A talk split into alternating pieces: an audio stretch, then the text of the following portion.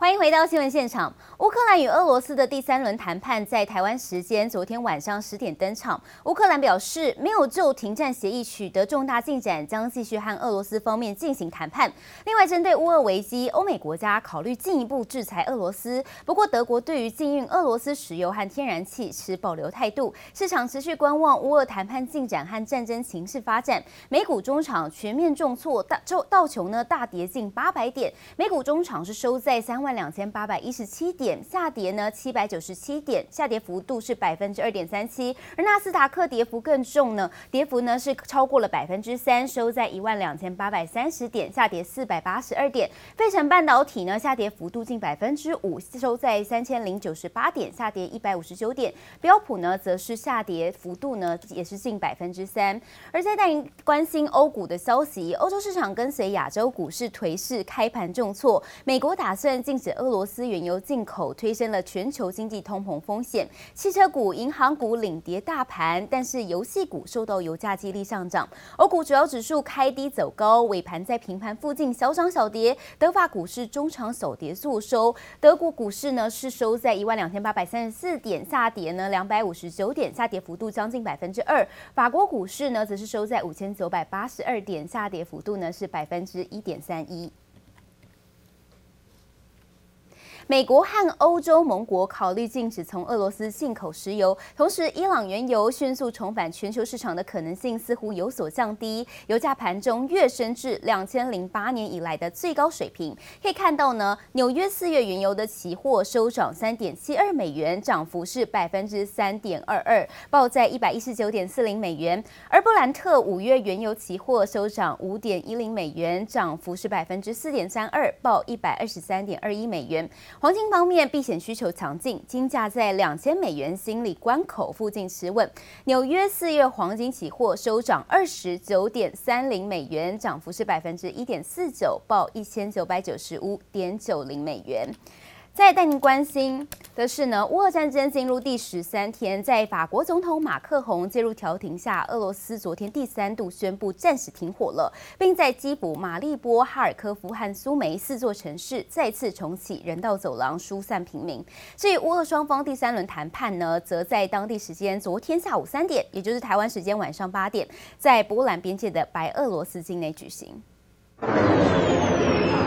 民众目睹俄军飞弹划过上空，掉落在已经窜出浓烟的机场。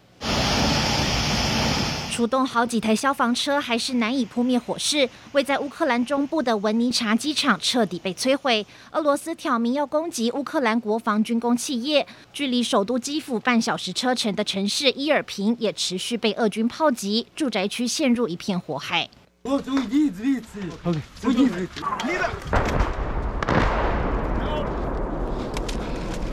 民众和记者仓皇逃命时，还不断听到震耳欲聋的爆炸声，得一边逃难一边找掩护。俄军炮火依旧对准基辅周边城镇。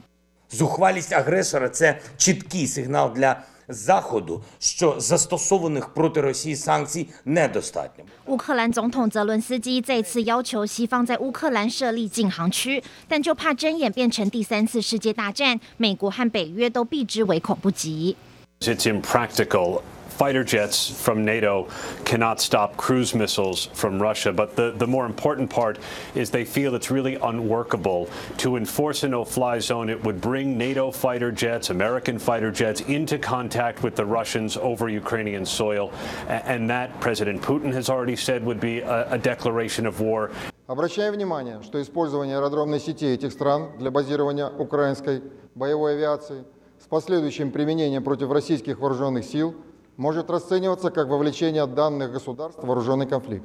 俄罗斯停火二度食言，最新又宣布基辅、哈尔科夫、马利波和苏梅四座城市暂时停火，并再次开放人道走廊让平民撤离。但根据英国媒体 BBC 报道，其中两条人道走廊都是通往白俄罗斯或俄罗斯，让外界质疑俄方谈判诚意。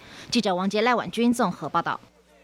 乌俄战争开打已经快要两周了，市场担心股市持续波动。不过，专家分析，从历史来看，过去战争时期股市基本上指数都会反弹。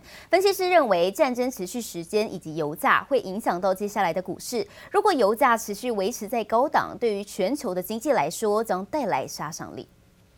This is one of the most unpredictable markets that I have ever seen. Right now, there are some really interesting forces at play that impact all of us as investors, at least in the short term, that are worth taking into consideration. Because what we're seeing has now begun to create a domino effect across multiple industries. 乌俄战争爆发，震撼全球金融市场，投资人担心股市持续波动。专家分析，从过去战争来看，影响并没有想象中来得大，基本上指数都会出现反弹。像是波斯湾战争，一九九零年八月，伊拉克入侵科威特，标普指数下跌。一九九零年底略微反弹，到了美伊战争开打日，则是快速反弹。台股指数走势雷同。再来看到二零零一年九一一事件后，阿富汗战争开战也出现反弹，以及二零零三年伊拉克战争开打之后，同样出现快速反弹。三次战争，台股指数都有类似情况。Right now, the focus is on Russia and the Ukraine conflict. So naturally, these rates are going to continue to go lower until the focus shifts back into the Fed and the fact that they're going to be raising interest rates consistently throughout this year. 乌俄战争开打快两周，对全球经济造成影响。分析师认为，民生必需品、粮食和油价都在涨价的情况下，会压抑消费性电子需求，对于电子股、科技股相对不利。再加上美元走强，资金从新兴市场有撤回美元的迹象，因此台股、亚股走势较弱。接下来就要观察战争时间以及美国联准会的升息幅度。在战争的这个持续的时间，哈，会影响到接下来的这个股市。再来就是油价的部分。油价如果持续维持在高档哦，甚至一百二、一百三这样状况下呢，那对全球的这个经济来说啊，确实是有杀伤力的。经济战早就开打了，从二零一八年川普制裁中国开始，好，那到今年俄罗斯看起来是要用呃石油、天然气，还有像化肥，还有农产品，对全世界的这个输出通膨啊。分析师认为，目前情势演变成大规模军事战争的机会不大。不过，乌俄战争的高度不确定性，也为美国联准会升息前瞻指引带来限制。记者刘志柔、邱文杰台北采访报道。乌俄两度停火协议告吹，美欧严拟禁运俄罗斯石油，加大制裁手段，停滞性通膨危机蠢蠢欲动。台股昨天中场是收在一万七千一百一百七十八点，大跌了五百五十七点，一举掼破半年线和年线，写下了六大纪录，包括了外资单日卖超八百二十三亿元，创下史上次高；投信连二十四买六百七十七点九亿，及官股券商单日买超金卖超金额呢达到一百六十七点六亿，双创新。油指数大跌，创史上第八大跌点，台币汇率大贬，创近十一个月新低。及台积电成为外资最佳提款机，市值是失守了十五兆元。法人指出，台股筑底要看四大讯号，即量增留下影线，融资大减三天不再破底，美元转弱这四大指标。而台股昨天大跳水，八大关股呢卖超近一百六十八亿元，创新高。而象征蚂蚁雄兵的小资族，则是越跌越买，带动零股市场。交投热络，合计零股成交五千五百零九万股，一百零八亿元，金额皆创下新高。台积电零股更冲上千万股，元大台湾五十成交超过了五百万股，双创历史新高纪录。而据了解，国安基金委员陆续已经有接获口头告知，这几天随时召开的临时委员会议准备。国安基金官员和幕僚现在正在紧锣密鼓的盯盘，准备必要时随时召开委员会议，由国安基金委员会们呢决议决议呢是否再度授权国安基金进场护盘。瑞银证券指出，地缘政治风险变化呢难评估，唯有可以肯定的是，台股接下来一段时间将持续的大幅震荡，操作策略直接转向最保守，先观望，再考虑布局低评价成长股。台股受到美股拖累，跳空开低走低，包括年线以及半年线在开盘就相继失守。护国神山台积电、联电以及联发科成为外资提款机，金控寿险类股则因为俄罗斯债提列亏损，卖压沉重。盘面上，电子金融杀声隆隆，仅剩下能源、钢铁及塑化族群相对抗跌，中钢、中红等钢铁股力守红盘之上。抗跌的，我想就是原物料相关的，台湾的东碱，甚至台肥，这些个股今天还能在平板以上。一些粮食相关的个股确实也相对抗跌，内资也弃手。那外资今天我想也大卖，那今年外资卖了超过两千五百亿，今天跌那么多。国安基金应该也会讨论。所以说，其实下档一定会有买盘。台股中场下挫五百五十七点，为史上第八大跌点，成交值四千五百六十七亿元，也是七个多月来的大量。外资卖超金额更以八百二十二点四亿元，创下台股史上第二高的卖超纪录。而卖超前十大个股分别为台积电、零零五零、联电、元大金、日月光、中钢、星光金与红海等，还一口气加码代表看坏股市的元大台湾五十反一，高达十点七万张。新光同信董事长刘坤喜也指出，台股面临万。期保卫战，成交量放大超过四千亿，主要清洗筹码，投资人不用过度担忧。卖的人想要卖都能够卖得掉，有想要买的人也都能够买得到。那这样的话，对整个一个台股的盘势，呃来说的话，是一个比较好的现象，也没有新兴的浮额筹码会呃等于是比较能够有消化未来止跌或者是呃收敛来说的话。应该几率就比较高。专家也示警，乌尔僵局并未看见正面进展，股市震荡加剧的情况下，持股比例尽量降至六成以下，等待利空消散。记者周田丽、陈玉志台北采访报道。雅股昨天大跌，台湾金融市场呢同步下杀。汇市方面，新台币对美元汇率一口气贬值一点三五角，收在二十八点二五元。而台股下跌则是超过五百五十点。不过，财政部长苏建荣表示，这是国际普遍现象。昨天台股总成交量达五千两百亿元，显示动能还在，投资人承接的意愿高。指出若有大量资金外逃的情况，会视情况召开国安基金临时会议。乌俄战火延烧到金融市场，台湾股汇市周一同步重挫，新台币对美元汇率七号应声重贬一点三五角，收在二十八点二五元，创下近十一个月新低价。而观察今年新台币走势，相较于日元、韩元及港币，波动相对剧烈，贬幅最大。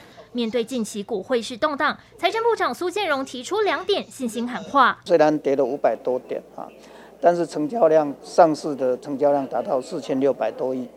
那么上柜达到六百多亿，总成交量达到五千两百多亿啊，显示这个虽然是跌破五百多点，但是它的动能还是在的啊，承接的力量还是在。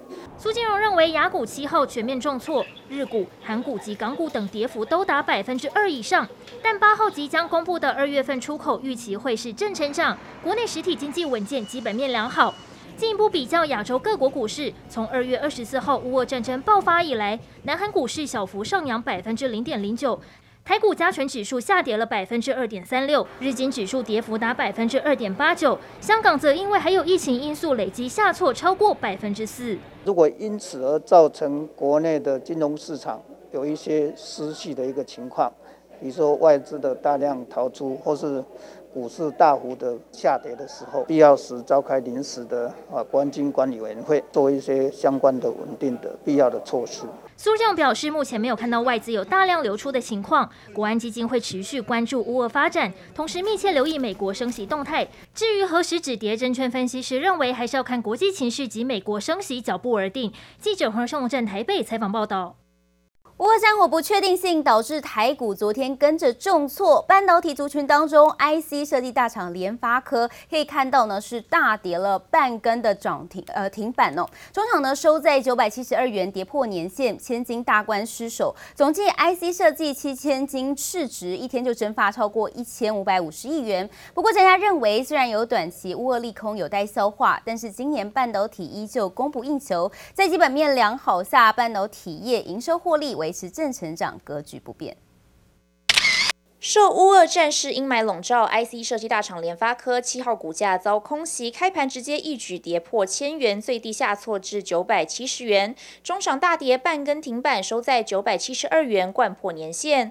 股王矽力 KY 也难逃卖压，跌幅超过百分之七。股后信华相对有称，中场小跌百分之零点三，以两千六百八十五元作收。其余如力旺、普瑞 KY 与祥硕跌幅都超过百分之七。世芯 KY 跌停锁住，总计 IC 设计七千金市值就蒸发超过一千五百五十亿元。其实回归获利面来讲，其实二零二零年整个半导体族群还是呈现供不应求的状况。那认为说今年呢，即使目前俄乌俄乌的政局的情况下，其实对全球的一个所谓的三 C 产品的需求量并不会有太大的改变。